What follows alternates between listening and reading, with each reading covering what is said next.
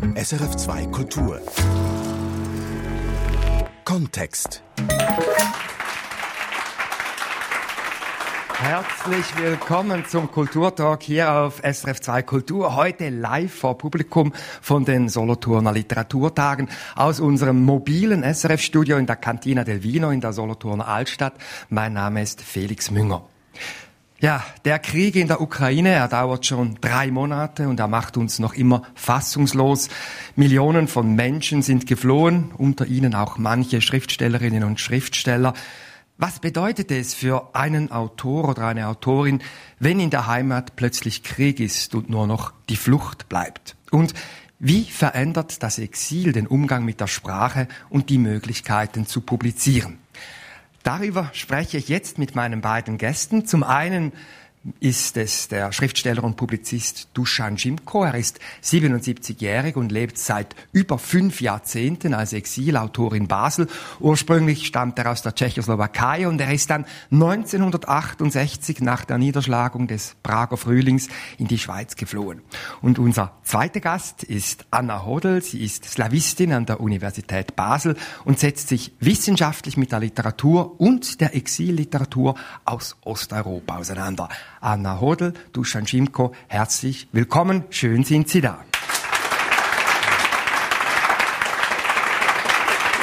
Dusan Schimko, was geht in Ihnen vor, wenn Sie wie immer jetzt in diesen Tagen Nachrichten von den vielen Geflüchteten hören, von den Millionen aus der Ukraine und den Hunderttausenden aus Russland? Äh, natürlich ist das höchst unerfreulich für uns alle. Äh, eigentlich äh, ich sehe es eher als Wiederholung. Äh, heute sind die schrecklichen Ereignisse während der Jugoslawien-Krise die Jugoslawien-Kriege sind mehr oder weniger verarbeitet oder vergessen.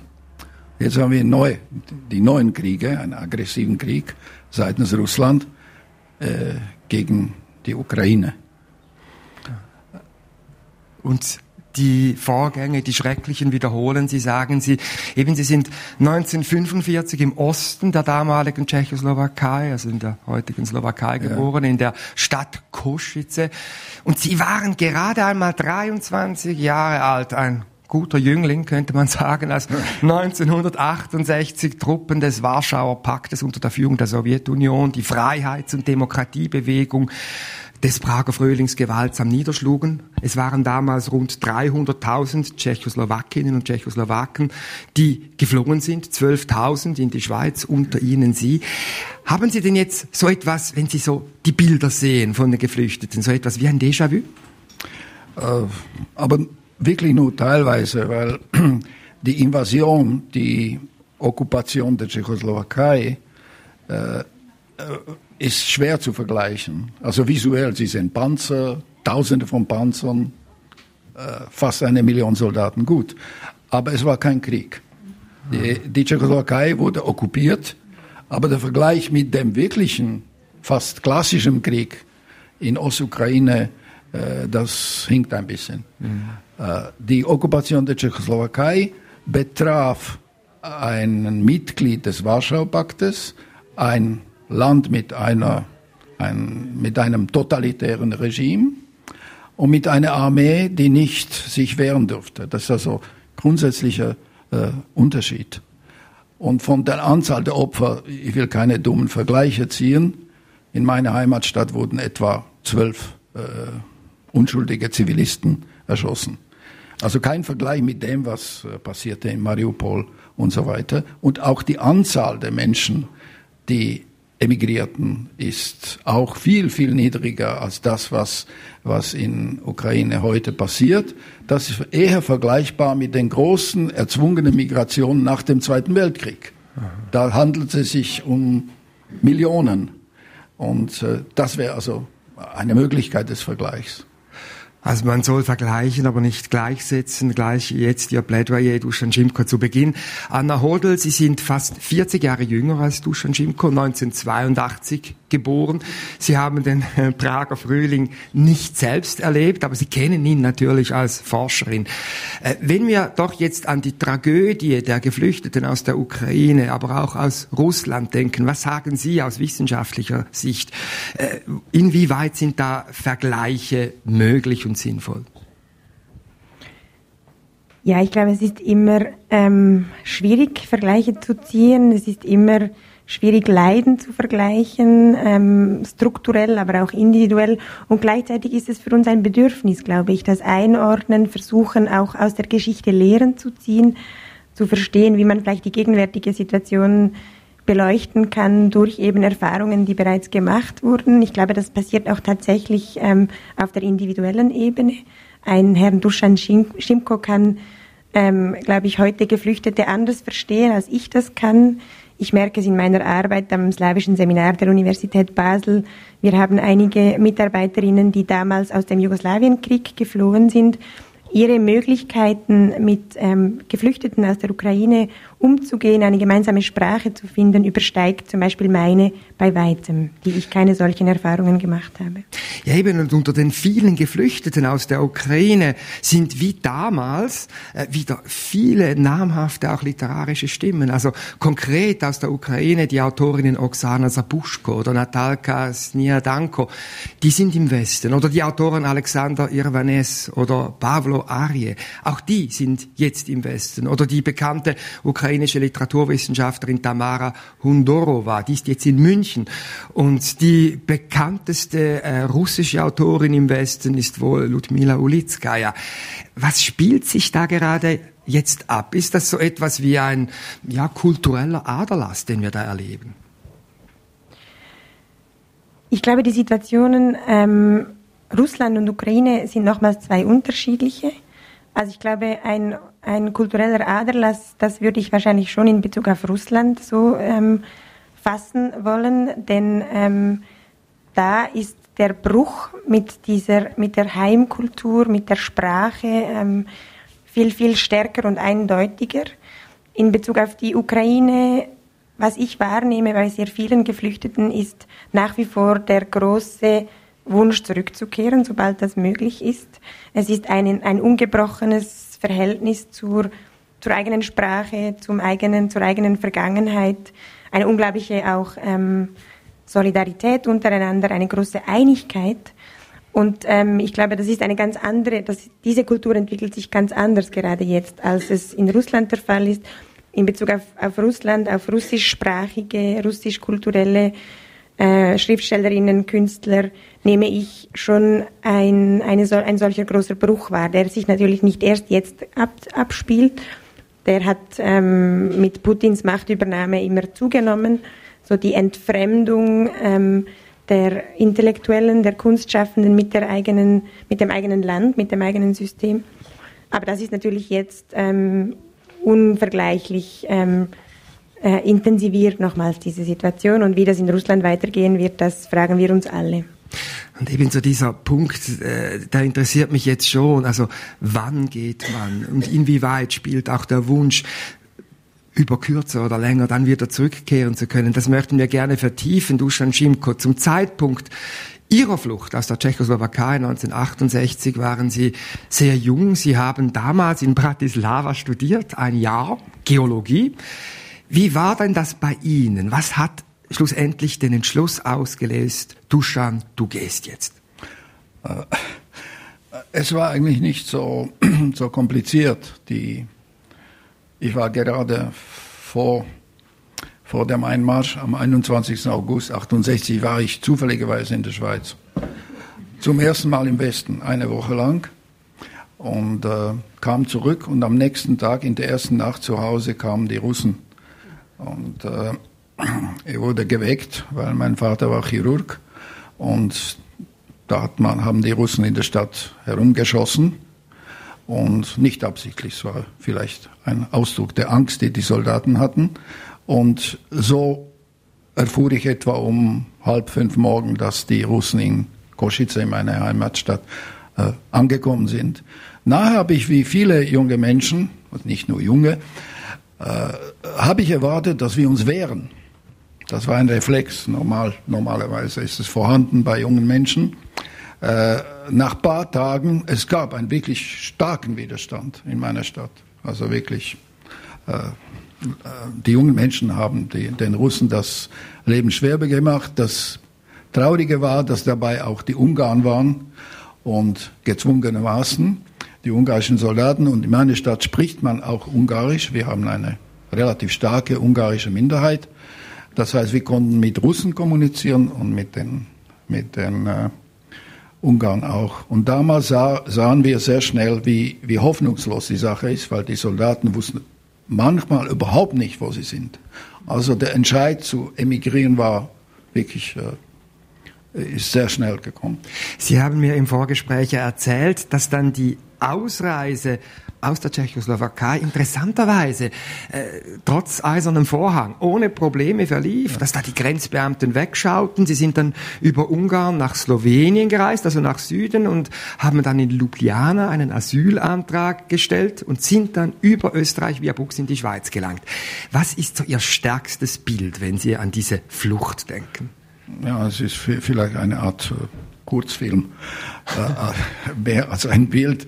Äh, also ich bin via Ungarn gefahren. Es ist näher zu meiner Heimatstadt, etwa 15 Kilometer weit entfernt ist die Grenze. Bin ich über Ungarn nach Jugoslawien. Und da ich in Serbien äh, Verwandte habe, meine Mutter ist Serbin, also war Serbin, und äh, danach bin ich nach Ljubljana. Dort gab es Schweizer Konsulat, also unendlich liebenswürdige Beamtin. Später trifft man solche Beamten bei uns äh, eher selten. Die war sehr, sehr nett und äh, da hat sie mich gefragt, was ich will. Ich habe gesagt, ja, ich will in die Schweiz wegen dem Asyl und so weiter. Und sie hat mir sofort äh, Stempel gegeben. Also wirklich ein Einreisevisum kann man es nicht sagen, Bewilligung und äh, sogar Geld habe ich bekommen. Also das darf man heute wahrscheinlich den heutigen Emigranten nicht erzählen. Aber da darf ich es doch lobend zufügen, dass der Empfang in Basel durch die damalige Studentschaft, das sind alles ältere Herren heute, war auch Damen, war ganz großzügig. Und die Studentschaft Basel hat sich um, ich rede von Studenten, Studentinnen aus der Tschechoslowakei, wirklich äh, vorzüglich haben sie sich gehalten. Aber das ist ja schon etwas Auffälliges, Anna Hodel, dass da so eine Sympathie damals herrschte für die Geflüchteten und auch heute wieder für die aus der Ukraine Geflüchteten. Wie erklären Sie sich das? Ich meine, es ist nicht so, dass alle Emigrantinnen und Emigranten, glaube ich, so den Eindruck haben dürfen, ähm, willkommen zu sein in der Schweiz, wie jetzt wieder. Ich denke, das ist auf jeden Fall, auf jeden Fall wahrscheinlich das große vergleichbare Moment zwischen der ähm, Emigration 1968 der Tschechoslawaken in die Schweiz und Tschechoslowakinnen und, und den, den Ukrainerinnen heute. Das ist auf jeden Fall so und ich glaube, es hat relativ ein, das ist relativ ein, einfach erklärbar. Das, sind, das ist so ein klarer Opferstatus auf beiden Seiten, den man, den man auch ideologisch sehr gut auf die Seite des Guten quasi ähm, einordnen kann. Der Antikommunismus der Schweiz damals die Geflüchteten aus dem, von, von hinter dem, dem eisernen Vorhang wurden alle mit offenen Augen, offenen Armen, Entschuldigung, empfangen. Ähm, ich habe in der Familie ein bisschen ungarische, äh, ungarische ähm, Hintergründe und ähm, da zum Beispiel 56 wurden die, die auch die ungarischen Geflüchteten mit ähm, den, dem, dem Dorforchester am Bahnhof ähm, in Empfang genommen. Also ich glaube, solche Geschichten ähm, genau, sind sehr typisch für diese, für den, für den, für die antikommunistischen Geflüchteten. Und heute ein bisschen ein Phänomen ist es vielleicht schon. Ähm, klar, es ist, es ist, ähm, es ist eine schreckliche Geschichte dieser Krieg. Wir sind alle ähm, absolut sprachlos und betroffen. Ähm, es ist ein großes Thema. Ich, ich, äh, ich nehme oft an Diskussionen teil heutzutage äh, in diesen Tagen, warum ähm, warum diese große Solidarität ähm, und insbesondere stellt man sich dann, dann die Frage, warum, was, was ist der Unterschied zu syrischen äh, Flüchtlingen zum Beispiel? Ja, da kommt ja auch und, möglicherweise so eine rassistische äh, Komponente noch ins Spiel. Das ist eine komplizierte Frage. Ich glaube, dafür bräuchte man ähm, auch viel Zeit, um das, um das genau zu betrachten. Was man schon wahrscheinlich annehmen kann, ähm, ist, dass die Ukraine irgendwie zu Europa, zu einem, zu einem Mental Map Europas ähm, gehört. und daher so eine gewisse, eine gewisse Nähe ähm, entsteht. Ähm, und gleichzeitig äh, ist es wieder ein bisschen dieser nicht antikommunistische Reflex, aber der antitotalitäre Reflex, der ein bisschen wahrscheinlich noch so eine Konstellation des Kalten Krieges beerbt. Putin als Gefahr für ganz Europa. So, das ist ein bisschen auch so ein, so ein Echo wahrscheinlich aus dieser Zeit. Also Dusan Schimko, Sie waren 1968 ein junger Student und haben dann in Basel Ihr Studium der Geologie beendet. Und dann machten Sie eine schöne Karriere an der Uni. Sie wurden Privatdozent für politische Geografie. Also das ist so jenes Teilgebiet der Geografie, das sich mit der Gesellschaft im geografischen Raum auseinandersetzt. Und daneben haben sie sich als Journalist betätigt, auch als Filmemacher und irgendwann wurden sie dann auch Schriftsteller. Wir reden gleich. Anna Hodel-Duschenko gelang es offenbar in der Schweiz Wurzeln zu schlagen, sich eine Existenz aufzubauen. Kann man da was Generelles sagen? Wie sehr werden denn Exilliteraten oder Exilintellektuelle in ihrer Heimat in der Regel wahrgenommen als Verräter, die gegangen sind, oder dann doch die schlauen Intellektuellen, die sich da den Horizont erweitert haben und eben neue Einsichten vermitteln können? Aus wissenschaftlicher Perspektive sind solche, Generalisierungen immer schwierig. Und dennoch ähm, muss man sie manchmal versuchen. Und dennoch muss man sie manchmal versuchen. Ich glaube, es gibt wahrscheinlich verschiedene Typen, vielleicht kann man das so sagen. Und, und, und da spielen aber wiederum viele Faktoren eine Rolle. Es spielt eine Rolle, ob man quasi aus Ideolog, ob man, ob man politisch flüchtet oder ob man aus einem aus, einer, aus einem Krieg flüchtet. Ähm, es spielt eine Rolle, eine große Rolle spielt es, ob man weiterhin in der ähm, Herkunftssprache schreibt und sich bewegt oder ob man eine neue Sprache annimmt oder ob man sogar wie zum Beispiel Wladimir ähm, Nabokov in, in den USA quasi zwei Sprachen gleichzeitig zu bedienen ähm, beginnt. Ja, also ich glaube, dass, dass Dusan Schimko ähm, ist, ist, eine, ist eine besondere Geschichte, glaube ich. Und ich finde es ganz toll, dass wir heute von ihm ausgehend einige Fragen beleuchten können. Und eine Frage, die mich äh, unglaublich interessiert bei Ihnen, Duschen Schimko, ist, ich meine, Sie sind knallharter Naturwissenschaftler. Und irgendwie sind Sie ja, von Haus auf. Und dann sind Sie zur Literatur gekommen. Äh, wie kommt das? Erklären Sie mir das. Also Punkte Naturwissenschaften, die sind sehr spannend. Ja, ich habe Aber das Gegenteil gesagt. Für die, genau. Für, für, äh, ich glaube, es ist für die Naturwissenschaften im Allgemeinen besser. Ich bin nicht mehr Naturwissenschaftler und äh, für Literatur, das weiß ich noch nicht. Äh, jedenfalls, äh, Sie haben Nabokov erwähnt, äh, Frau Hodel. Nabokov ist natürlich ein, äh, ein Fall par excellence, weil die wir nicht Aristokraten waren und keine, äh, keine Privatlehrerin äh, oder Betreuerin, die Französisch sprechend war oder Englisch sprechend war, wie es die Sitte war noch im 19. Jahrhundert im Russland, im zaristischen. Das heißt, sein Übergang vom, ich glaube, sechs Romane hat er auf Russisch verfasst, im Exil in Deutschland. Und danach in den Vereinigten Staaten musste er oder wollte er logischerweise kam er zum Englischen. Und im Englischen hat er nicht nur wegen der Lolita, einen Erfolg gehabt. Also er, er war zu Hause in zwei Sprachen. Das ist immer ein Vorteil. Mhm. Also eine andere Situation ist, wenn man sich entschließt, ich schreibe nur in meiner Muttersprache. Ja, und bei Ihnen ist es ja interessant, dass Sie Ihre literarischen Texte bis heute konsequent auf Slowakisch schreiben. Das ist die Sprache ihres Vaters. Ihre ja. Mutter äh, war Serbin. Aber dass sie sehr gut auch Deutsch beherrschen, also das zeigen sie ja. jetzt und auch in ihren wissenschaftlichen ja. äh, Texten, journalistischen Arbeiten. Weshalb entschieden sie sich, die Literatur, die leider nur in kleinen Teilen auf Deutsch übersetzt ist, in der Literatur konsequent in der Vatersprache zu bleiben? Ja, also das Slowakische ist äh, das Instrumentarium, das habe ich mit mir, ich brauche nicht mehr, nicht mehr das Land zu betreten. Ich war 20 Jahre, konnte ich nicht nach Hause aus politischen Gründen. Ich wurde ausgebürgert wegen einem Artikel in einer österreichischen Zeitschrift, habe ich über einen Exilschriftsteller namens Gruscha, äh, der später Chef vom Pen geworden ist, international und Botschafter von Havel in, äh, also der Tschechoslowakei in Bonn, äh, deswegen wurde ich quasi ausgebürgert. Nach einem fairen Prozess. Ich glaube, es dauerte zehn Minuten. Dafür haben Sie, glaube ich, 14 Jahre gebraucht, bis Sie in der Schweiz dann den Pass kriegten. Gell? Äh, ja, das wollte ich nicht gerade erwähnen. Sie haben es gesagt. äh, ja, die, die Basler waren damals äh, eindeutig großzügig, aber auch vorsichtig. Man weiß nie.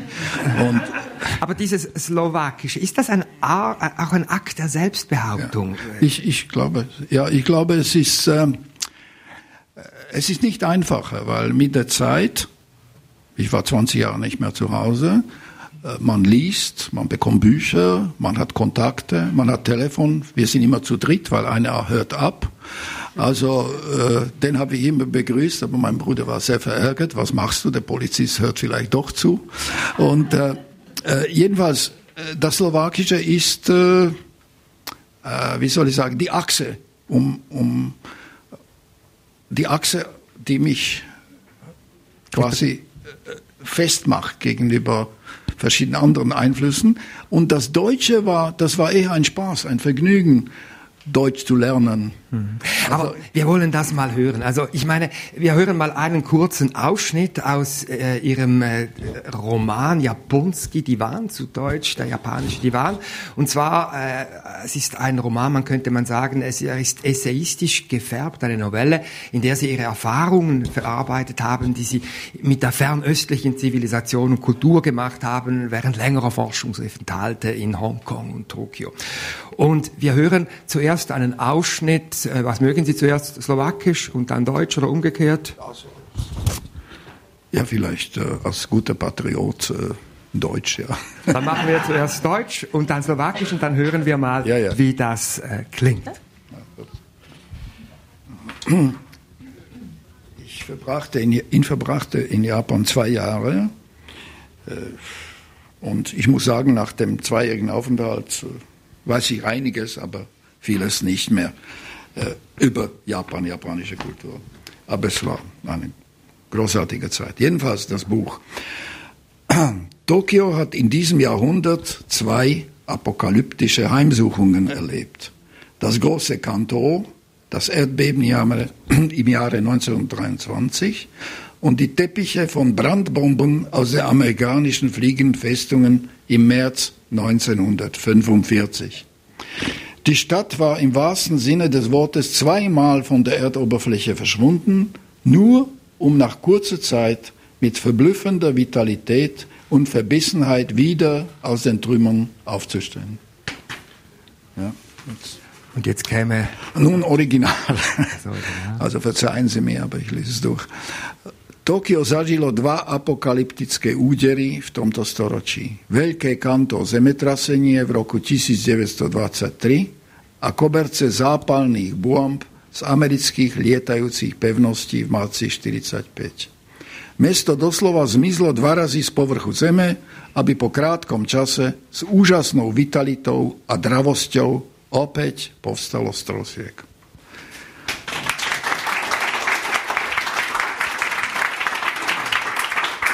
Also das ist schon eindrucksvoll, wie unterschiedlich auch diese klanglichen Welten sind, die diese beiden Sprachen bieten. Also gerade also das Deutsch kenne ich gut und im Slowakischen höre ich ja bekannt von den slawischen Sprachen, diese Zischlauten. Die Sprache hat etwas sehr Warmes, aber auch etwas Dunkles für mich. Ich meine, das, wie hätte das denn Ihre, lassen Sie uns ein bisschen fantasieren, wie hätte das denn Ihre Literatur verändert, wenn Sie sie auf Deutsch geschrieben hätten? Also ich, ich schätze, ich schätze alle alle Emigranten und Immigranten, die sich entschließen, in eine in der Sprache des Gastlandes zu schreiben. Es war auch eine Tendenz, muss ich sagen, speziell in der Bundesrepublik, dass man äh, auch die frisch angekommenen motiviert hat mit Preisen, mit Stipendien, dass sie halt Deutsch schreiben. Ich will die Beispiele nicht nennen. Das ist lobenswert und erfreulich. Aber ich halte es lieber mit den doch berühmten Kollegen, äh, nicht mit Nabokov, den ich sehr schätze, aber eher mit meinen auch Freunden, äh, die, äh, die auf in ihrer Muttersprache geschrieben haben, zum Beispiel der Paul Mrožek. Ja? Und äh, es gab viele solche, Serben, Russen, Russen, äh, Sinjavski oder Maximov. Äh, also es gab wirklich sehr viele. Die blieben bei ihrer Sprache. Bei den Russen speziell, man, wir sprachen über die russische Literatur und äh, äh, ich will noch so viel sagen, die russische Emigration, die ich kennengelernt habe, die eine alte Emigration ist in Paris, dass die einige Autoren waren jahrelang in Paris und brauchten einen Assistenten oder Assistentin, um mit Franzosen zu kommunizieren. Ja, also beispielsweise Ivan Bunin, der Nobelpreisträger, ja. ist bis zum Schluss genau. in den 50er Jahren beim Russisch Sie weigerten sich überhaupt, mhm. äh, diese, diese neue Sprache zu erwerben und sie zu benutzen. Und äh, das war für mich eine ganz äh, merkwürdige Erfahrung, dass sie, dass sie so sind. Ja, und dann haben sie auch immer wieder gezeigt, obwohl sie selber emigriert, uns, die aus den kleinen slawischen Sprachen kommen, eine, eine ich sage nicht Überheblichkeit, aber eine Art wohlwollendes Betrachten, was wir so tun. So dieser Orchideenliteratur, genau, könnte man sagen. soll die kleinen Literaturen, die, ich weiß nicht, drei, vier, fünf Millionen Menschen, das ist doch nichts. Ja, aber ich meine, bei Ihnen ist es ja so äh, noch schwierig, wenn man nicht Slowakisch kann, dann an die Texte ranzukommen. Ein Roman ist übersetzt und kleinere Texte, diesen Ausschnitt aus Japonski Divan, das ist keine veröffentlichte ja. deutsche Ausgabe. Und ich meine, Sie haben das angetönt. Wenn man bei der Muttersprache bleibt, so, oder der Vatersprache in ihrem Fall, weil das die Achse ist, auf, äh, um, die, um die sich das Leben dreht, wie Sie es so schön ausgedrückt haben, dann hat das seinen Preis, weil man dann Schwierigkeiten möglicherweise hat mit dem Publizieren. Sie haben dann, habe ich gelesen, im Exilverlagen äh, slowakische Literatur publizieren können. Wie schwierig war es für Sie? Ich meine, ein Schriftsteller muss publizieren. Ja, ja, klar. Äh das, äh, das ist allgemein bekannt. Äh, das Publizieren in eigener Sprache im Ausland, Exilverlagen, die Tschechoslowaken, ich sage Tschechen und Slowaken, wir haben äh, gemeinsame Verlage, Exilverlage, aber auch getrennte Verlage, also zum Beispiel slowakische, die eher, eher sagen wir, katholisch ausgerichtet sind, kulturell. Und äh, die tschechoslowakischen, ich habe eher mit den tschechoslowakischen äh, zusammengearbeitet, mit den tschechischen Kollegen, äh, war es für mich dankbarer und spannender, äh, weil die Verlage einfach besser waren. Und ein berühmter Verlag war in Kanada, in Ontario, Skworecki, der ist auch ein bekannter Autor, und nachher ein, äh, ein Verlag in London. Das waren Verlage, die haben ausschließlich äh, tschechische und slowakische Literatur verlegt. Und die zweite Möglichkeit war auch, ich schrieb jahrelang für Freies Europa, äh, Radio Free Europe und äh, da gab es eine Art Kulturredaktion und die Redaktoren waren sehr wohlwollend und ohne Zensur konnte man schreiben, schreiben was man wollte. Niemand hat es kontrolliert. Äh, obwohl klar, Freies Europa war ein Sender durchaus antikommunistisch. Aber in, dem, in den aktuellen Beiträgen musste man nicht gerade äh, Krieg erklären äh, den äh, Moskauer Bürokraten. Das, das war das Interessante. Und wegen Übersetzen, ich habe mich später bemüht, vor allem um Übersetzungen äh, im, im benachbarten Ausland, Ungarn äh, und so weiter. Und bis zum Mauerfall war es ja auch nicht möglich, in ihrer Heimat, in der Tschechoslowakei, Werke äh, zu publizieren. Anna Hodel, sind Vertreter im Exil, die von einem eher, ich sage jetzt mal so, kleineren Sprachraum kommen, grundsätzlich im Nachteil. Im Vergleich jetzt zu einem Exilautoren, einer Exilautorin aus Russland. Wahrscheinlich schon. Also ich glaube, die, die Größe des, des ähm, quasi ähm, heimatlichen Referenzraums und die Verbreitung der oder die Bekanntheit der Kultur, aus der man kommt, spielt sicher eine große Rolle ähm, für diese Frage des Sprachwechsels.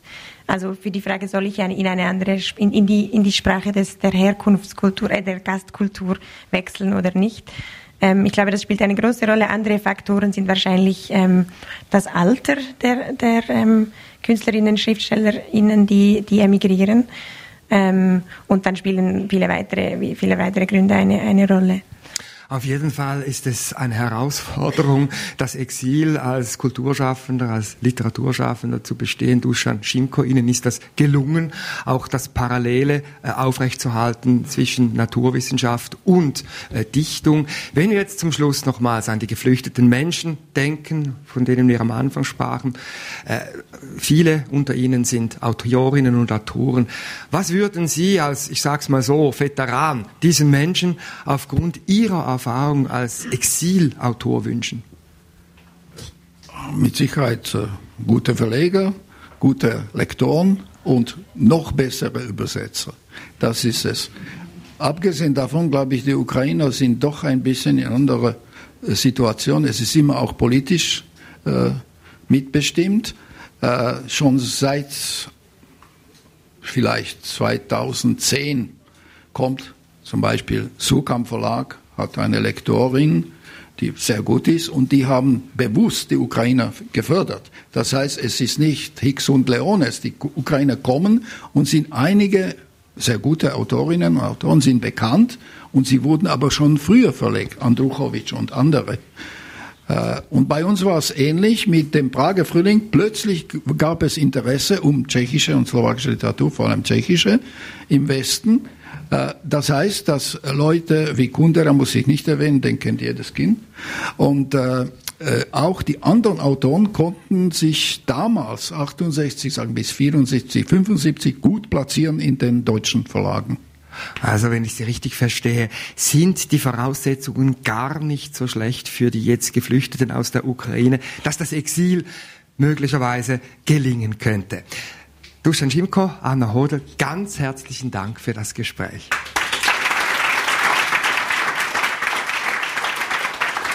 Das war der Kulturtalk live von den Solothurner Literaturtagen mit der Slawistin Anna Hodel und dem Schriftsteller Dusan Schimko, Redaktion Bernhard Sen, Technik Patrick Arnold und Hedi Massaudi. Wenn Sie mögen, können Sie diese Sendung jederzeit nachhören unter srf.ch slash audio und Rückmeldungen nehmen wir gerne entgegen unter kontext.srf.ch. Mein Name ist Felix Münger. Das nächste Mal melden wir uns in einer halben Stunde live aus Solothurn in der Sendung Treffpunkt auf SRF 1. Meine beiden Kolleginnen aus der Literaturredaktion Britta Spichiger und Annette König stellen Ihnen dann die neue SRF Bestenliste vor. Literatur vom Feinsten, kurz nach 10 auf SRF 1. Erfahren Sie mehr über unsere Sendungen auf unserer Homepage srf.ch-kultur.